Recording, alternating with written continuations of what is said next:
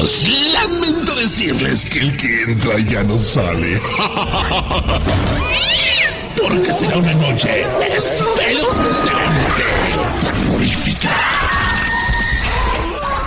Aradia Radio. Seguimos en línea.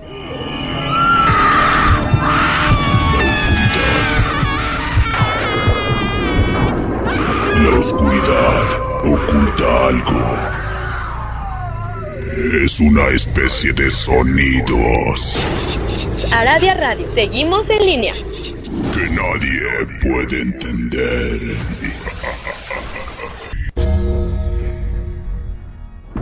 La hora del miedo es el momento en que la frontera del mundo de los vivos y de los muertos se difumina. Los fantasmas aparecen del otro lado y vuelven para deambular en la tierra. Así que estás advertido, estaremos abriendo portales prohibidos. No importa la hora que marque tu reloj. Estás escuchando la hora del miedo.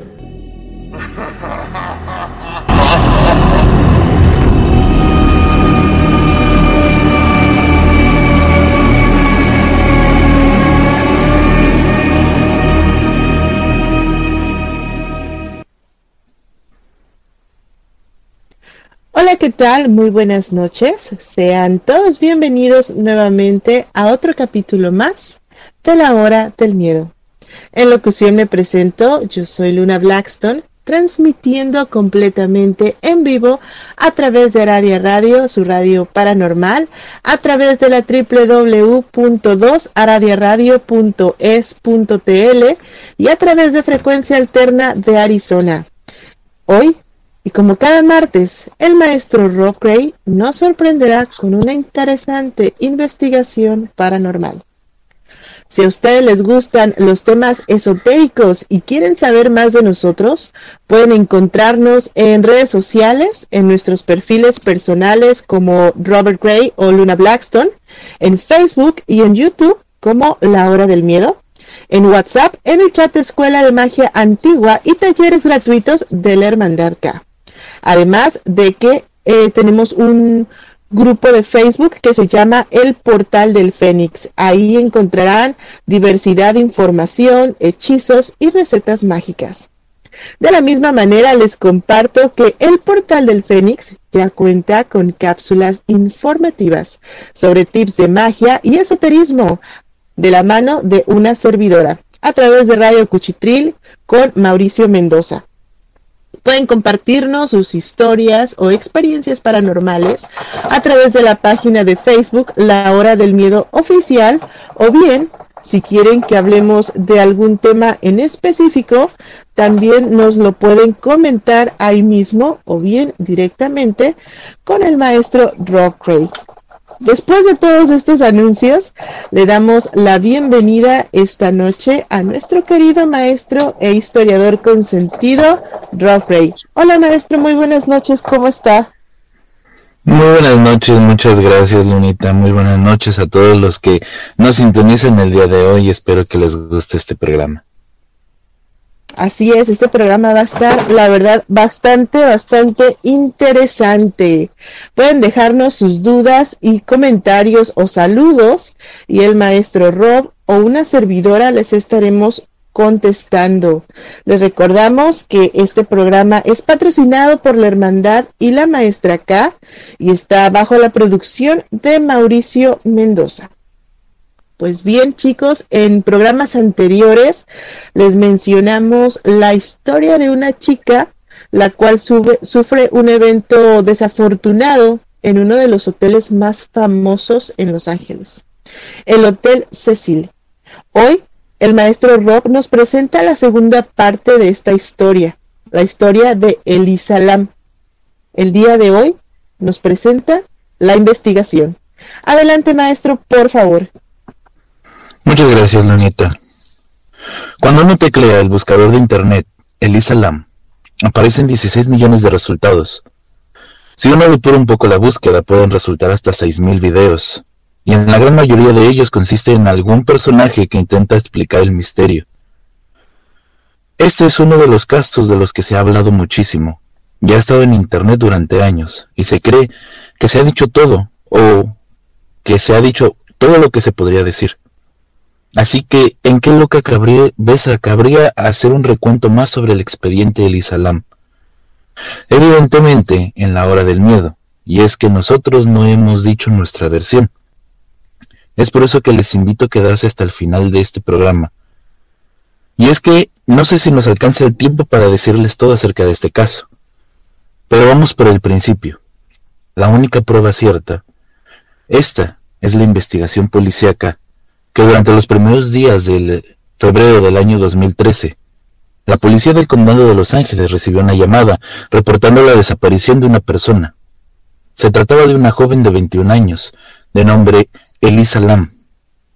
Ella era ciudadana canadiense de ascendencia asiática. Se encontraba en un viaje y ha faltado de reportarse con sus padres el día primero. Esto, de por sí solo, es normal, ya que una viajera no siempre podría reportarse con su familia, sobre todo porque ya es una adulta. Pero hay algunos detalles que detonaron la investigación. Primero, que ella sufría de un trastorno bipolar. Es decir, que de un momento a otro ella se encuentra feliz y luego tiene episodios depresivos. Es una persona con cierto rasgo emocional. Segundo, es que ella sin falta durante todo el viaje se reportaba con su familia. Pero lo más curioso fue que el día primero de febrero ella tenía que dejar la habitación en la que se hospedaba, tomar un autobús que la llevaría a Santa Cruz, en California, donde abordaría un avión para que la llevara a casa. No solo ella no tomó ese autobús, sino que tampoco canceló ninguno de sus boletos de viaje, y por ende nunca llegó a su destino en Santa Cruz. Con esto era más que suficiente para que las autoridades se movilizaran y comenzaran una investigación. El primer paso fue visitar el lugar donde ella se hospedaba, aquel hotel donde se le vio por última vez. Ese hotel se llamaba Station Main, solo que este era el nombre más reciente. El hotel se retomó en el 2011. El anterior nombre es el Hotel Cecil. Este se encuentra en el centro de Los Ángeles, California. Este es un famoso hotel y por muchas razones, las cuales ya les había comentado en la primera parte de Hoteles Malditos. En este programa se habló sobre la historia de aquel famoso hotel. Así que cuando las autoridades llegaron, comenzaron a preguntar a los empleados del hotel. Estos fueron los últimos datos que se le dio cuando ella fue vista el primero de febrero en la madrugada. Ella tenía que salir ese mismo día, pero ella nunca se fue. Ella se comenzó a alojar en este hotel desde el 26 de enero del año 2013. Pero esto no es todo toman conocimiento de que la joven se alojaba en el área de hostal. Les explico un poco. El Hotel Cecil desde un principio tenía tres tipos de hospedaje. El primero es el de larga estancia, es decir, que una persona paga una habitación por el resto de su vida. Normalmente estos son personas mayores o pensionados quienes usan estas habitaciones, y no todas salen de estos cuartos con vida. Hay muchos casos que incluso algún huésped había muerto días atrás y nadie se había dado cuenta hasta que el empleado de la limpieza los encontraba. El segundo nivel de alojamiento es el estándar. Turistas que llegan, ocupan una habitación por dos tres noches y ya. Es normal, por decirlo de alguna manera fácil. El tercero es el área de hostal. Este es el más económico, donde muchas personas se quedan en una misma habitación, pero no tienen ninguna relación con cada una de ellas. Cada quien tiene su propia cama, pero todo lo demás está compartido. Esto incluye el baño. Ella se había alojado en este hotel, en este tipo de estancias. Pero un par de días después, las personas de su mismo cuarto fueron a poner una queja a la gerencia por la conducta de la chica. Ellos decían que su comportamiento era raro y atemorizante, así que sin mayores averiguaciones la movieron al piso 14, con una habitación para ella sola. Después de esto, la policía toma nota de que fue vista por última vez el 31 de enero a la una de la madrugada. Se le veía ir y venir con bolsas de compras durante estos días que estuvo alojada. Los policías se dieron a la tarea de buscar en tiendas cercanas al hotel, y efectivamente una de estas personas la reconoció. Dijo que ella había comprado algunos regalos, algunos discos, algunos libros, pero la descripción que hizo aquella mujer es de una persona alegre, y no más preocupada. Ella compra, despreocupada y nada más pensando en que esperaba que todos los regalos no fueran pesados para su viaje. Ella estaba comprando regalos para su familia, no para ella misma. Así que esto es extraño porque esto denota que ella quería regresar a casa. Después en la madrugada una, persona de intendencia la vio por última vez. Después no tiene más información. Así que los policías van y abren la habitación. Estos se dan cuenta que todo está en la habitación. El grueso de su equipaje, las bolsas con regalos, una cantidad importante de medicamentos de diferentes tipos, todos prescritos. Incluso encuentran las recetas de quien las prescribió. Todo está en orden excepto porque Elisa no está y tampoco su teléfono. La gente de la policía comienza una búsqueda en el hotel. Estos incluso usan perros a huesos que rastrean el olor de las personas. Y mucho tiempo después, un policía en retiro declaró que usaron dos tipos de perros, unos para personas vivas y otros para personas muertas. En el 2019, otro oficial retirado confesó que uno de los perros captó el olor de ella, pero se perdió en una escalera de emergencia. Esta escalera de mano tipo mm, marina, esas a las que tienen barras, no tienen ni seguridad ni, ni barandilla, son las que se encuentran en vertical a la pared. Fue donde aquel perro perdió el rastro, así que supusieron que solo pasó por el lugar. No creerían que ella había salido o había saltado por aquel sitio. Las autoridades rastrearon todo, ellos incluso fueron a la azotea del edificio, pero no encontraron nada. El día 6 de febrero las autoridades hicieron una aparición en los medios pidiendo su ayuda a la gente, si es que veían a la chica por algún sitio. Nunca hubo ninguna llamada o algo que notificara. Pero el 14 de febrero aparecería más evidencia. La policía revelaba un video en el que se ve a Elisa entrar en un elevador, presionar algunos botones Parecería que ella se está escondiendo de alguien o de algo, que algo le está acosando. En el video se puede ver a Elisa demasiado ralentizada, tal vez por efectos del alcohol o drogas. Después se va afuera, empieza a conversar con alguien y se va. El elevador nunca cerró hasta que Elisa se fue. Y esto era todo el video. Toda una cinta que pareciera que salió de una película de terror de Hollywood. Pero no. Todo lo conoceremos más adelante.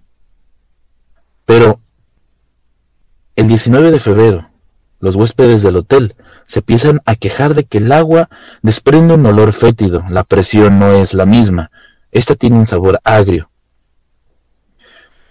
Recordemos que en Estados Unidos hay gente que usualmente bebe agua del grifo, así que esta se queja de que tiene un sabor agrio y no solo eso, también el agua tiene un color café pardo.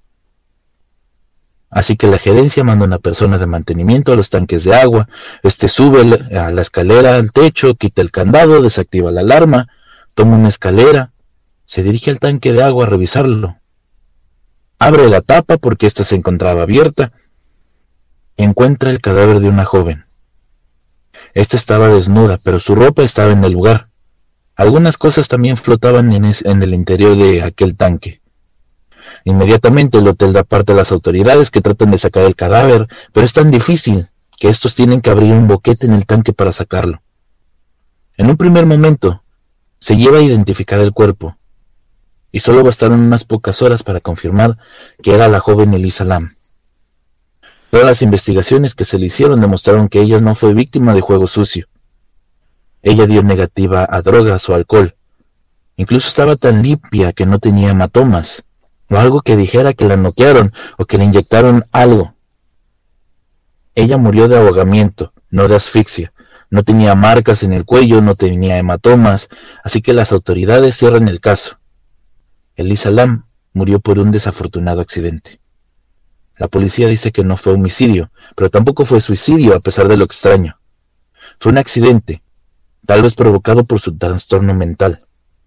Pero había más cosas que demostrarían lo contrario, incluso cosas sorprendentes, extrañas a su muerte, Luna. Aquí tenemos la primer parte de la historia de esta noche, la investigación. ¿Por qué comento que es una investigación?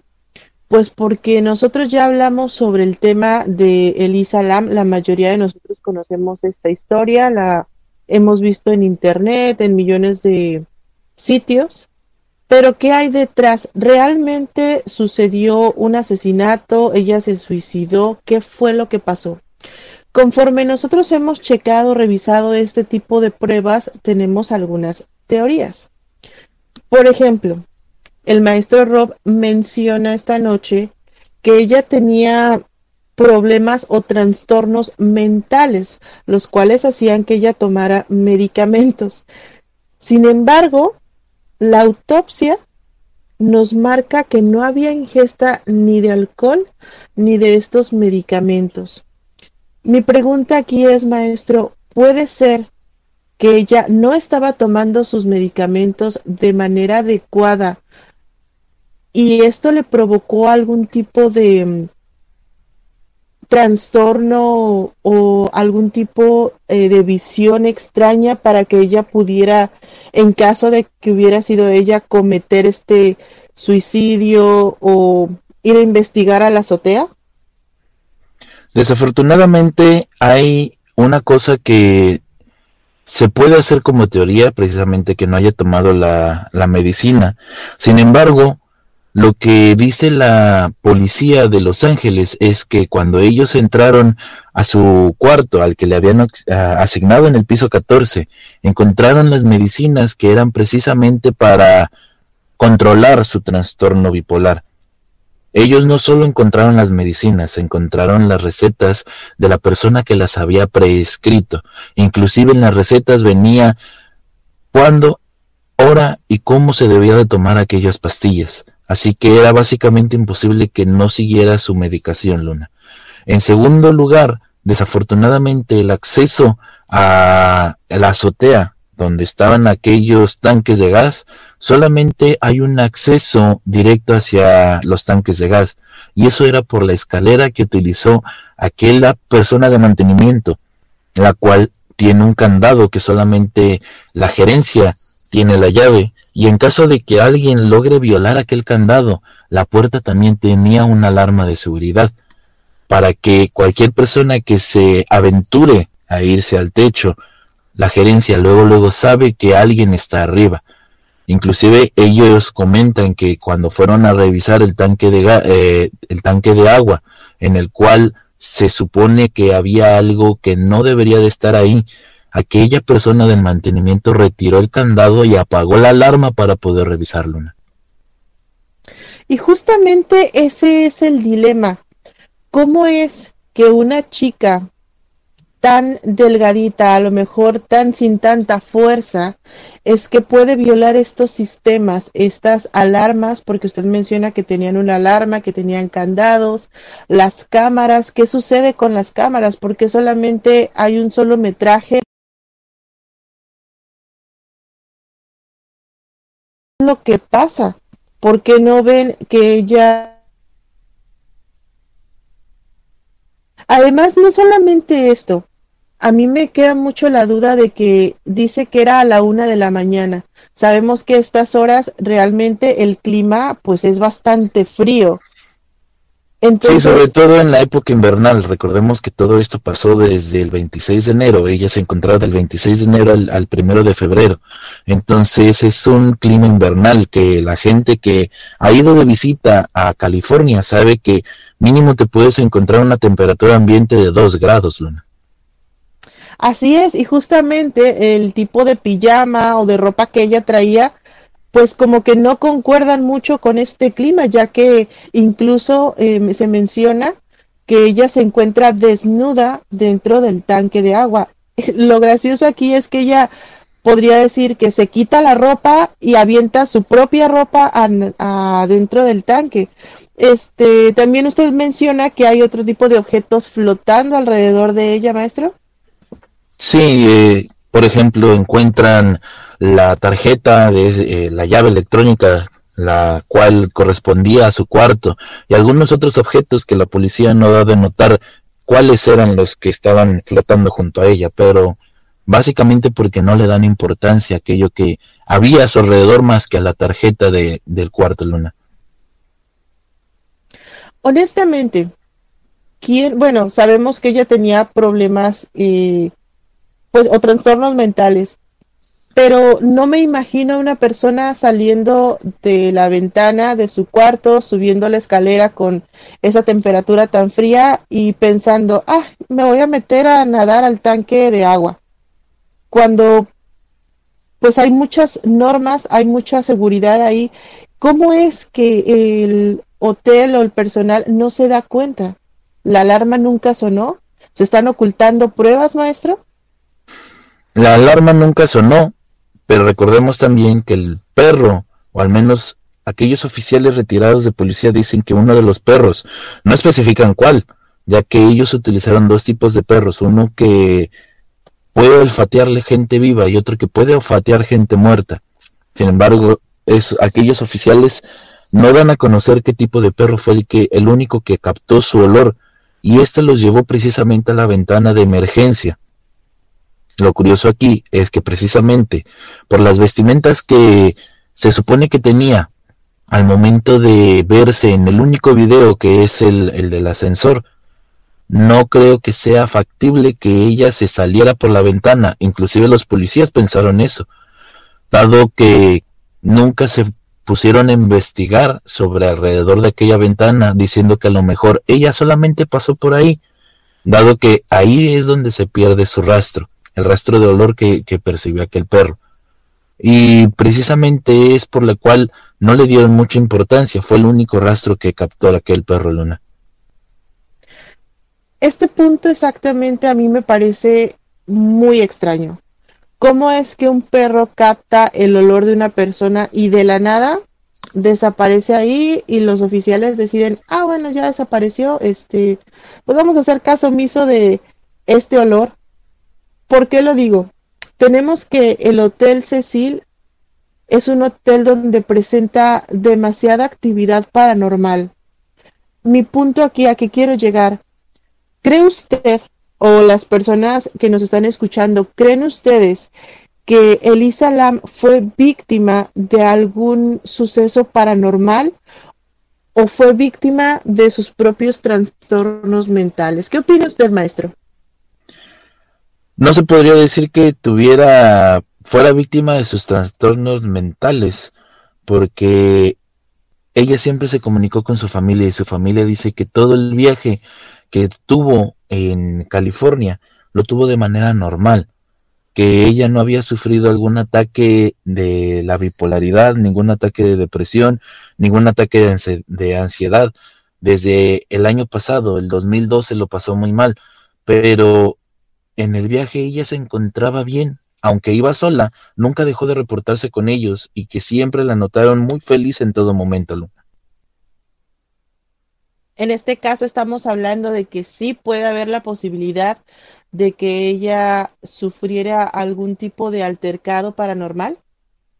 Podría haber una posibilidad por toda la historia que tiene el hotel, pero tampoco hay mucha prueba de aquello ya que como dije antes hay demasiados videos en los cuales mucha gente trata de recrear en el Hotel Cecil aquel, aquel día. Y al intentarlo, inclusive se meten al, al elevador, al único video de ese lugar, y al intentarlo no denotan nada extraño. Han utilizado cualquier tipo de aparatos para poder eh, revisar el, piso y no aparece absolutamente nada. Sin embargo, también se puede decir que sí, dado que el Hotel Cecil y su historia tiene demasiados suicidios de la nada que da un paso hacia adelante hacia lo paranormal, Luna. A este punto exactamente es el cual yo quería llegar el tema de los suicidios.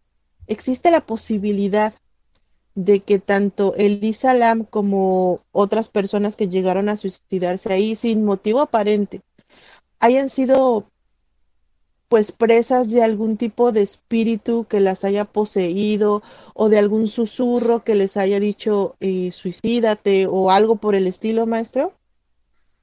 Tampoco se tiene un registro contundente de esto, ya que La mayoría de estos suicidios pasó entre los años 50 y los años 70, sobre todo porque muchos se aventaban por una ventana, eh, otros eh, tomaban píldoras venenosas, otros llegaron a, agarrar la navaja de afeitar y pasársela por el cuello literalmente eh, de la nada. Incluso una de estas mujeres que se aventó por la ventana, en la, la misma habitación se encontraba su marido y ni siquiera hubo un, una denotación de que hubieran reñido en ese día y solo ella abrió la ventana y se aventó y desafortunadamente aquella señora que se aventó cayó encima de otra persona que también mató a Luna.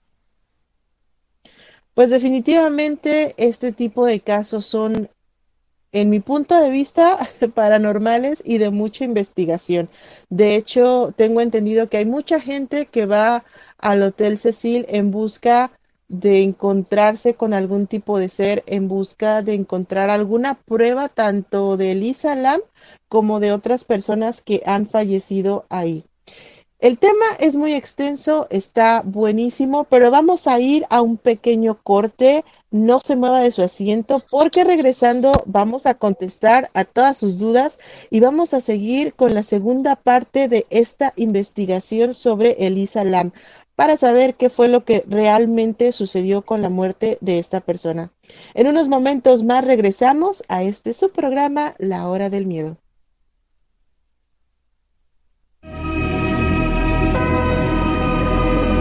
En un momento regresa la hora del miedo.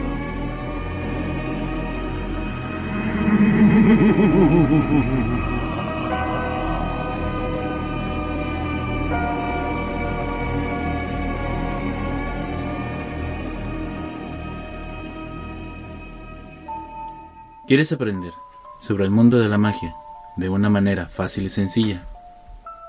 Búscanos en Facebook en el portal del Fénix donde encontrarás tips mágicos, rituales sorprendentes, hechizos y herbolaria, además de lecturas de tarot y horóscopos, entre muchas sorpresas. Así que ya lo sabes, si buscas algo diferente, intégrate ya a Facebook al portal del Fénix. Las sentencias del Tribunal Electoral han obligado a los partidos políticos a incluir en sus candidaturas a representantes de las comunidades indígenas, LGBTIQ y afromexicana. También a que los mexicanos migrantes residentes en el extranjero y las personas con discapacidad tengan representación política en la Cámara de Diputados. Un tribunal de derechos a favor de los grupos históricamente discriminados. Tribunal Electoral del Poder Judicial de la Federación. Cumplimos 25 años cumpliendo. Con el presupuesto 2022 que aprobamos en la Cámara de Diputados, las y los mexicanos avanzamos parejo. La salud tendrá el monto más grande de la historia. Así se comprarán más vacunas y medicamentos. Se mejorarán nuestros hospitales y habrá más personal médico para garantizar el bienestar de todas y todos. Cámara de Diputados, Legislatura de la Paridad, la Inclusión y la Diversidad.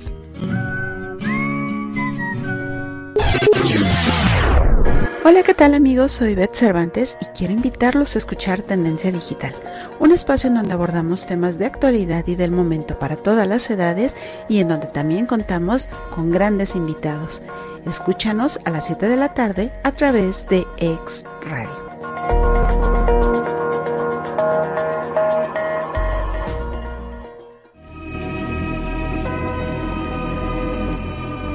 Ya regresa la hora del miedo.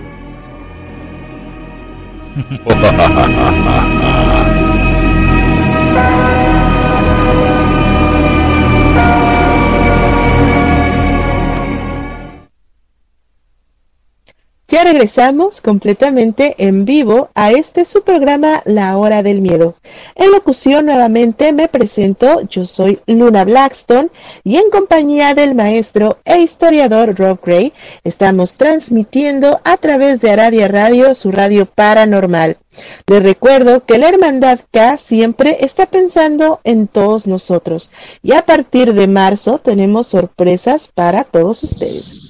Como siempre, tenemos los talleres gratuitos y cursos con costos, iniciando con el curso del oráculo del amor impartido por una servidora. Así que si quieres más información, puedes dejarme un comentario o bien entrar directamente al link de información de la Hermandad K.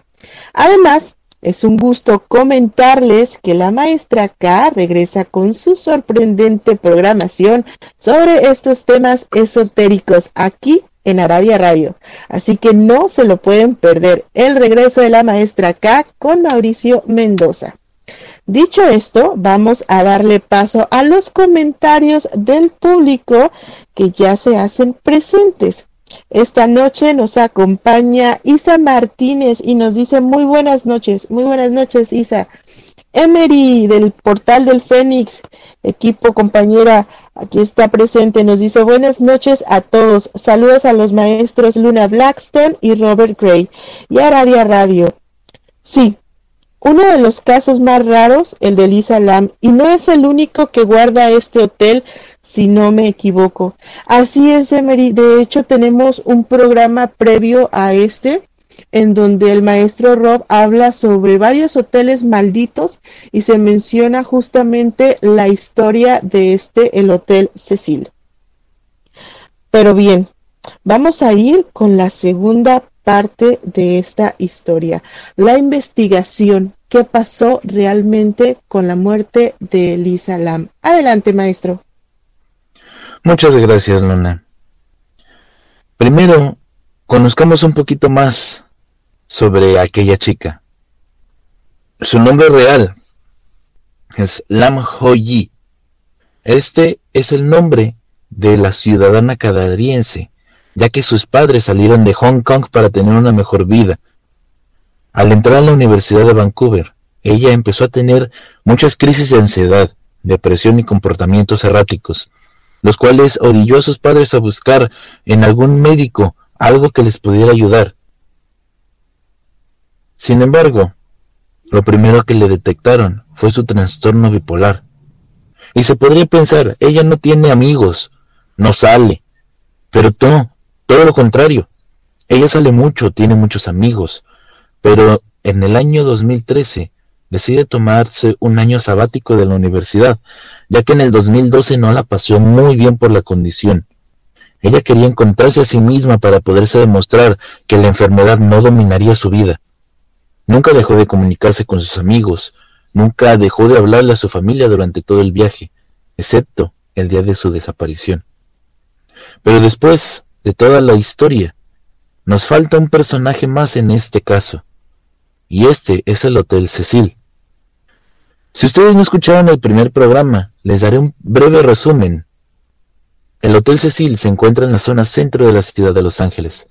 Fue construido para poder albergar a los más grandes ejecutivos de los años 40, pero el hotel empezó a tener muchos suicidios en todos estos años. Si quieren escuchar un poco más, les recomiendo que vayan a ver aquel video. Asimismo, el hotel, en diferentes años, tuvo en sus puertas a dos asesinos seriales. El primero, Richard Ramírez, que era conocido como el acechador nocturno o el Night Stalker. Este era un asesino que no tenía un control. Un día podía mutilar y dejar un desorden de mala manera, y otras Podría ser un asesino con una personalidad decente que no haría sufrir a sus víctimas. Este, antes de llegar al hotel, se desnudaba y tiraba la ropa ensangrentada en algún bote de basura de los alrededores. Él entraba al hotel así, desnudo. Pero aunque todos lo veían, nadie decía nada. El otro fue Jax Hager. Y sí, este hotel tiene muy mala reputación, mucho terror y mucha muerte. Así que otro de sus personajes es Elisa. En el mismo hotel tenemos la investigación que ya había determinado cómo murió Lam. Pero inicialmente no se ofreció una explicación de cómo entró al tanque en primer lugar. Las puertas y la escalera que acceden al techo del hotel están cerradas, y solo el personal tiene los códigos de acceso y las llaves. Cualquier intento de forzarlo supuestamente habría disparado la alarma. La escalera de incendios del hotel podía haberla hacer permitido eludir aquellas medidas de seguridad. Recordemos que el oficial en el 2019 declaró que su rastro, el olor se perdió cerca de una ventana que conectaba a él. Y también, ya dirán, que muchos han podido ver el video del chino. Sí, hay un video subido al internet después de la muerte de Lam que mostró que se podía hacer y acceder fácilmente al techo del hotel a través de la escalera de incendios y que dos de las tapas de aquellos tanques de agua estaban abiertas en ese momento. Pero déjenme les digo algo, aquel video está mal realizado.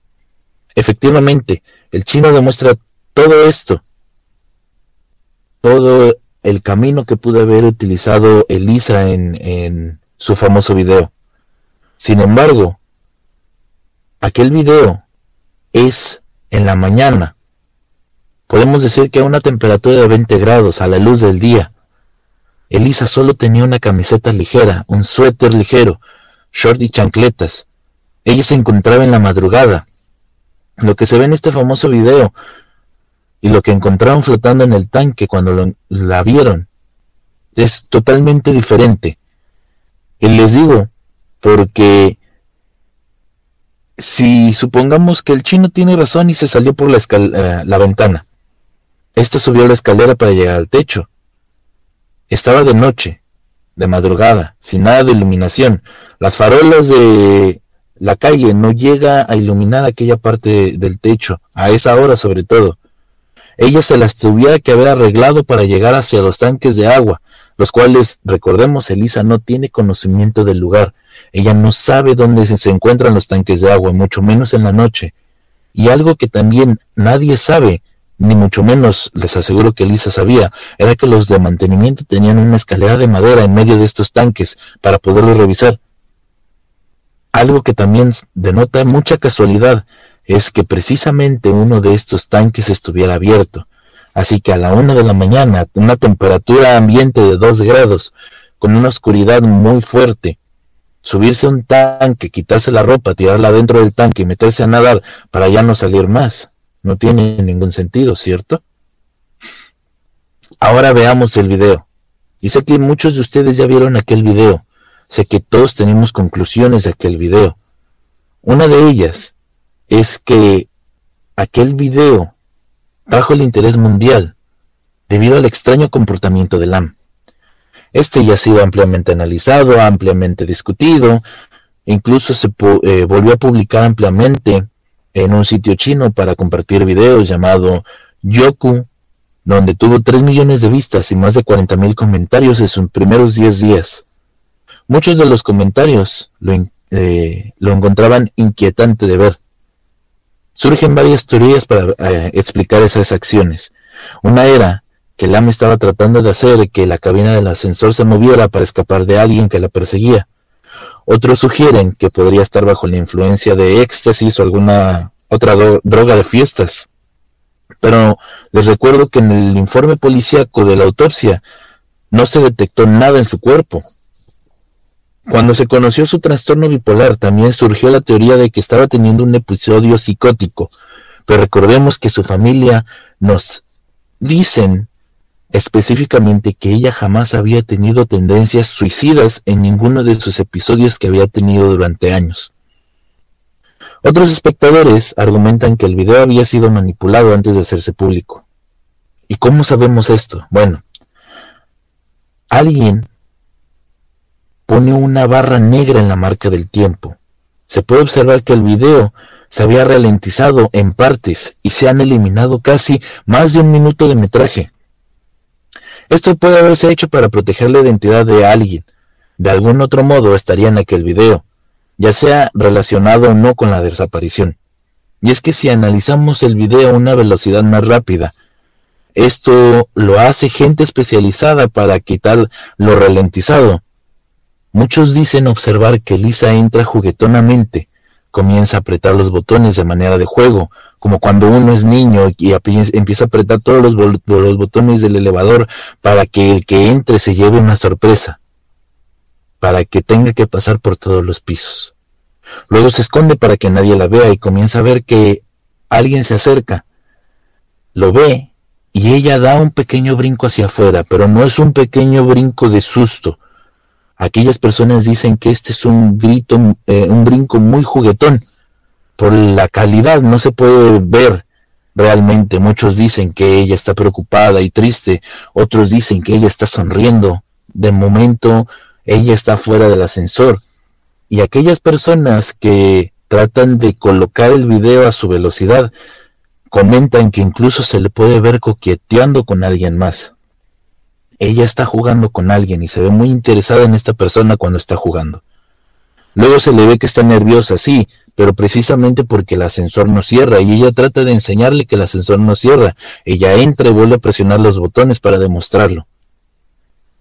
Tal vez ella se preocupa porque cree que finalmente lo descompuso ella. Pero otros dicen que el ascensor se pudo haber bloqueado por presionar todos los botones. Al final de este video ella se va con alguien y el ascensor cierra las puertas. Evidentemente, esto es porque alguien en otro piso pidió el ascensor. Pero es más de la, la una de la mañana. ¿Quién estaría tomando el ascensor? Sobre todo porque este hotel está lleno de ancianos. Cuando se vuelve a abrir la puerta, no se ve a nadie, y esto hace que aquel video sea aún más extraño. Así que, desafortunadamente, la única que podría saber exactamente qué pasó en este momento es ella. La policía ya no puede pedir que le den el video original, porque en la autopsia, al declarar la muerte accidental, el hotel no está obligado a dar los videos originales, así que todo quedará así. Otros dicen que el hotel hizo todas estas modificaciones porque estaba protegiendo a algún empleado. Pero esto es más raro aún porque con Ramírez y con Hager el hospital cooperó con la policía. ¿Por qué esta vez no lo haría? ¿Acaso porque el posible asesino de Lisa Lam sería un empleado del lugar? Pero no creo que un hotel quisiera tener entre sus filas a un asesino. La teoría es de que Lisa tal vez fue nucleada con éter, y este es un solvente que se disuelve muy fácil en el cuerpo, por es que por ende no apareció en el examen toxicológico, porque el éter no deja ningún rastro durante algunos días. Pero supongamos que esta persona la noqueó con éter. Esta la tuvo que subir por la escalera directa a los tanques, ya que cargar una persona en peso muerto a a través de los, las escaleras de emergencia, a través de esa escalera marina, es muy difícil y básicamente estás cargando un peso muerto. Así que tendrías que haberte subido por el otro lado, que esa escalera sí daba directamente hacia los tanques, abrir la, eh, la llave, quitar el candado y quitar la alarma de seguridad para que no se den cuenta. Esto solamente lo puede hacer una persona que trabaja en el hotel. Después, abrir el tanque, subir precisamente la segunda escalera que te lleva a los tanques, abrir aquel tanque, desnudarla, alojar la, ropa adentro del tanque y después arrojarla a ella para que muriera. Suena bastante irracional, ¿no lo creen? Así que díganme ustedes, ¿qué piensan?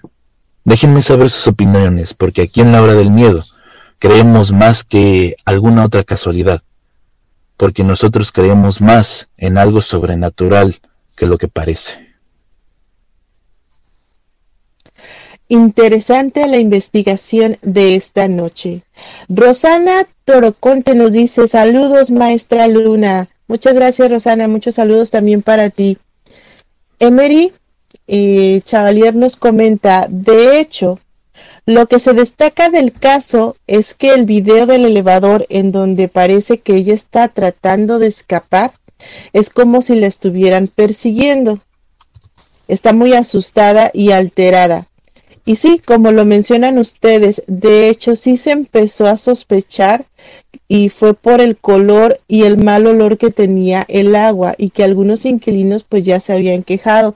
Y no solamente eso, o sea, imagínense la gente que pues está acostumbrada aquí en Estados Unidos es muy normal, es muy común que la gente tome agua del grifo, pues porque tenemos muchos filtros y el agua digamos que es eh, bastante pura. Imagínense que ustedes están de vacaciones con su familia, están muy contentos, van y toman agua eh, pues así del grifo sin saber que en los tanques del agua estaba pues una persona muerta. Realmente este caso es bien sorprendente, maestro. Sí, este, desafortunadamente, eh, se puede decir que la gente en, en Estados Unidos toma mucho eh, del, del agua, así que el sabor da a pie a que se den cuenta de que algo no está bien, que algo estaba mal. Y ellos dan el aviso a la gerencia porque, pues lógicamente, si el agua no tiene un buen color y, y los americanos toman mucho del grifo, sobre todo pues los ancianos o la gente de, de la parte del hostal, que es gente de muy pocos recursos, precisamente por eso es que se quedan en, en este hotel, es porque tienen mucho esta práctica y fueron los primeros que se dieron cuenta que algo estaba mal. Ahora imagínate bañarse en esa agua que está de un color café pardo. Normalmente esta agua la podemos ver cuando tenemos un grifo tapado y de repente sale todo el agua, sale todo lo, lo malo que se encuentra en la tubería. Es precisamente por esto que se dan cuenta, Luna. Sí, justamente es lo que estábamos mencionando. Imagínense el olor, el sabor, eh, la suciedad, el olor. Pero no solamente esto. Tenemos el caso eh, de que usted nos menciona del video. El video que está, pues ahora se ha descubierto que truqueado, así tal cual. Entonces, em, esto deja mucho a la imaginación. ¿Por qué truquear un video? ¿Qué era lo que estaban tapando? ¿Qué es lo que ellos quieren realmente mm, o a quién quieren proteger? ¿Será cuestión de que hay alguien de ahí del hotel que pues la asesinó? ¿O será algo paranormal? No lo sabemos. De hecho, a mí me queda muy claro eh, que usted menciona que Elisa Lam estaba en algún tipo de juego, de coqueteo, saliendo, entrando de este elevador. Si nos ponemos a pensar por todo lo que ha sucedido en este hotel,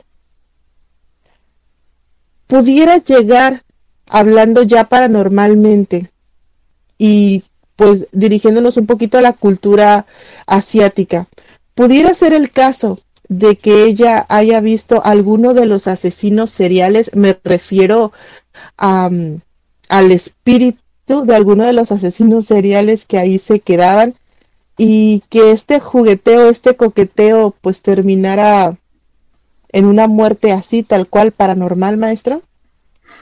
Fíjate que hay muchas teorías sobre aquellos asesinos, sobre todo porque estos asesinos seriales eh, al menos unos comentan, por ejemplo, que eh, Jacques Hegel, este se quedaba en el piso 14. Esto no está 100% comprobado. El que sí está 100% comprobado que se quedaba en aquel piso es precisamente Richard Ramírez. Así que supongamos que estamos en el hotel y que nosotros nos dirigimos hacia el piso 14 y lo que vemos es una persona que va caminando desnuda, se dirige al elevador, toma el elevador, va hacia el piso 14 y ahí se mete a su cuarto. Es algo irracional que no notemos que algo raro esté pasando. Pero ahora imaginemos que lo ves en el año de 2012-2013. Lógicamente no será algo más racional y sobre todo porque lo estás viendo a la una de la madrugada. Así que probablemente lo que ella estuviera haciendo es llamar la atención de alguien extraño. Por ejemplo, en este mismo hotel, se tiene entendido que también una de las camareras en los años 50 se perdió en el hotel durante tres días, caminando alrededor del hotel, y nadie la había visto, nadie la, notó que ella se encontraba ahí, también hicieron una investigación, hicieron un reporte de personas perdidas, la buscaron por todo el hotel, hasta que cinco días después alguien la vio caminando en los pasillos. Y fue cuando se dio el informe hacia la gerencia. La gerencia le habló a la policía, detuvieron a la chica, ella se encontraba sucia, eh, maltratada de su ropa, de sus pies, porque había caminado durante más de cinco días, eh, no había comido, no había tomado agua, y todos explican cómo pasó, cómo es que ella se perdió adentro de uno de los pisos del Hotel Luna. Así es, realmente es que creo yo que quedan demasiadas pistas sueltas. Isa Martínez nos comenta, probablemente se juntó lo paranormal y lo bipolar que padecía Elisa. Puede ser, el caso aquí es que realmente hay tantas pruebas que nos dicen que sí y hay tantas pruebas que nos dicen que no. Yo, en mi punto de vista, les puedo decir que aquí se está ocultando bastante información y pues como la policía solamente dio el veredicto de que había sido una muerte accidental, ya no se puede hacer nada. Irving Torres nos comenta que la gente que va a la E3 se queda mucho en este hotel. Lo ocupan muchos los periodistas para la E3. Así es, de hecho mucha gente se pone a investigar. Tengo entendido que en la actualidad, no sé si fue por la onda o el movimiento del COVID que se cerró o si está en reconstrucción o reparación, precisamente por este eh, tema del Isalam que quieren limpiar todo. Eh, tengo entendido que ahorita no hay acceso al Hotel Cecil. No sé qué sepa de esto ahorita, maestro. El hotel se encuentra cerrado por diferentes razones, no solamente porque eh, todo lo que ha pasado y toda la mala fama que tiene aquel hotel. Eh, desafortunadamente no le puedes hacer muchas modificaciones a este hotel porque la ciudad de Los Ángeles ya lo consideró patrimonio de la ciudad, lo que esto indica que tú no puedes eh, quitar alguna cosa, no lo puedes incluso ni pintar sin tener este los permisos directamente desde el ayuntamiento de Los Ángeles. No puedes hacerle ninguna eh, modificación nada más porque sí. Tienes que hacer todo un papeleo muy grande en la ciudad de Los Ángeles porque este ya es considerado patrimonio de la ciudad.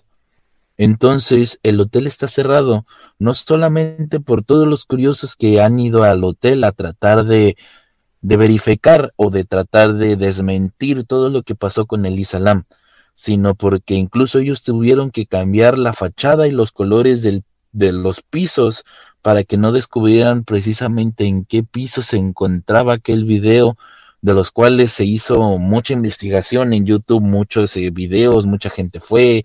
Eh, como dice nuestro amigo Irwin, eh, la gente se queda ahí, sobre todo los periodistas que iban a la E3, que es muy famosa en la ciudad de Los Ángeles, se quedan ahí por lo barato que es el hotel, no solamente por la historia que, que lleva, la historia que tiene aquel hotel, y sobre todo nadie sabe qué es precisamente ese hotel porque ya le han cambiado, cambiado varias veces el nombre. Eh, este se llamaba Hotel Cecil, pero cuando pasó todo lo de Lisa Lam, este se llamaba Stay on Main. Entonces, ni siquiera ella sabía que se encontraba en el famoso Hotel Cecil. Así es, historias como estas hay muchísimas. De hecho, unos amigos míos eh, personales se hospedaron, fueron a un concierto y se hospedaron justamente en este hotel sin saber que estaban en el Hotel Cecil. Es muy cierto lo que usted menciona, lo que nuestro amigo Irwin menciona sobre que realmente los hoteles, pues bueno, en Los Ángeles muchos de estos hoteles son demasiado caros y este en particular, pues las tarifas son bastante accesibles a todos. Entonces mucha gente se queda ahí sin saber, o se quedaba sin saber que este era el hotel de los suicidios, que este es el hotel donde sucedieron tantas y tantas cosas. Historias como estas de que a lo mejor les pasaron cosas, de que los asustaron, pues bueno, hay muchísimas. Pero dato curioso, de hecho nos comenta Emery, no sabía el dato sobre el análisis del video que no era, que no es que no fuera verídico, vaya que estuviera editado. Yo me pregunto, si ella estaba coqueteando con alguien, si ella estaba jugando, si ella estaba yendo y viniendo, como dicen algunos, haciendo travesuras, picándole a los botones y etcétera, etcétera, ¿dónde está el personal de servicio? ¿dónde están las cámaras que habitualmente se tienen en los pasillos? ¿Dónde está toda la demás información? Curiosamente, casualidad, que justamente estuvieran abiertos los tanques del agua, juzguen ustedes. A mi punto de vista falta demasiada información y se están ocultando más pruebas. ¿Qué nos dice usted, maestro? Eh, la policía no puede ocultar absolutamente nada porque es todo lo que el hotel le dio a su información, eh, a su investigación policíaca. Eh, este video, así como nos lo muestran nosotros, así como lo hemos visto infinidad de veces en internet, es el video original que le llegó a la policía. Desafortunadamente, este video alguien lo manipuló antes de hacerlo llegar a la policía. Entonces, estamos diciendo que el hotel o la persona encargada de la seguridad del hotel está incurriendo a alguien. Porque así como dicen, no existe más que este video de que fueron los últimos momentos en los que se vio con vida el Islam. Sin embargo, este video ha sido modificado, ha sido cortado porque los expertos en, en videos, en demostrar que si es un video o no es eh, un video falso, ellos se dieron a la tarea sin querer porque alguien se dio cuenta que había cortes en este video. Es más de un minuto que se le cortó y sobre todo se dieron cuenta que hay una barra negra cubriendo el tiempo original y probablemente también la fecha original en la que se dio este video, dado que la investigación policíaca se dio el día primero de febrero. Este video fue sacado a la luz el día 14 de febrero y lógicamente la policía tuvo que haber tenido acceso a él dos o tres días antes, antes de, de sacarlo al público. Entonces es muy extraño como si la policía tuvo el video muchos días antes para darse cuenta que estaba modificado y que ahora precisamente que como la policía lo declaró como un accidente, ya no tenga la facultad para pedir el video original y sobre todo que como el hotel no está obligado a dar aquel video original, entonces aquí ese cabo suelto que es quien manipuló el video es precisamente el que falta para saber toda la verdad, Luna. Demasiado interesante este tema. Estamos a punto de finalizar este capítulo de la hora del miedo. Antes de hacer las últimas preguntas, quiero saber, maestro, si usted tiene algún último comentario que nos quiera compartir. Recuerden que toda esta investigación, la investigación real, fue sacada del Departamento de Policía del Condado de Los Ángeles. Si ustedes, como siempre lo he dicho, la verdad está allá afuera y quieren investigar más y a lo mejor pueden encontrar algún otro dato que se nos haya escapado, les recomiendo o les abro la invitación a que lo compartan conmigo. Así es, tal cual lo dice el maestro Rob.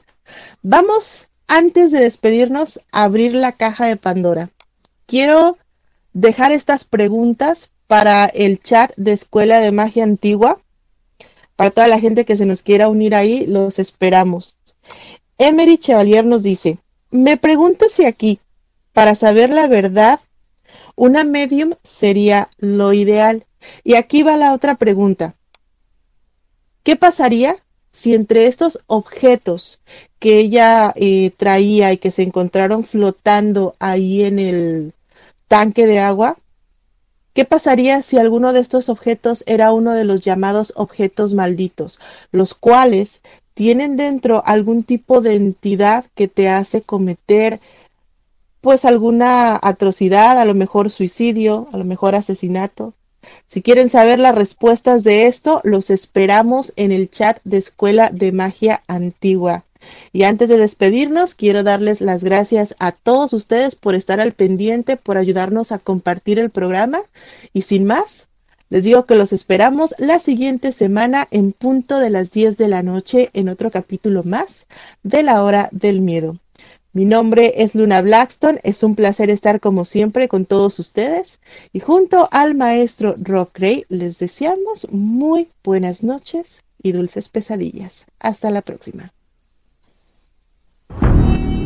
Este fue tu programa, La Hora del Miedo. Los esperamos en la siguiente emisión.